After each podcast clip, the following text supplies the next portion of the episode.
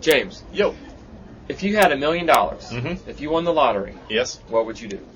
I would buy a small island, build a house there, and invest the rest of my money so that I would never have to work again. Okay. So are you talking a tropical island or? A tropical island, yeah. Okay. Or maybe I would give it all to charity and have a bridge named after me. Okay, that's two different things there. Um, how about the island? Would you want to be alone on a secluded island or? Would you Oh bring no, I would friends I with would you? want all my friends to come and visit me often. Okay.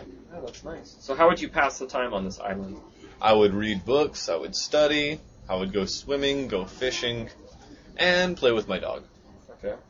Do you think money can make people happy? Can buy happiness? No, but it can sometimes make it easier. It depends on what you buy.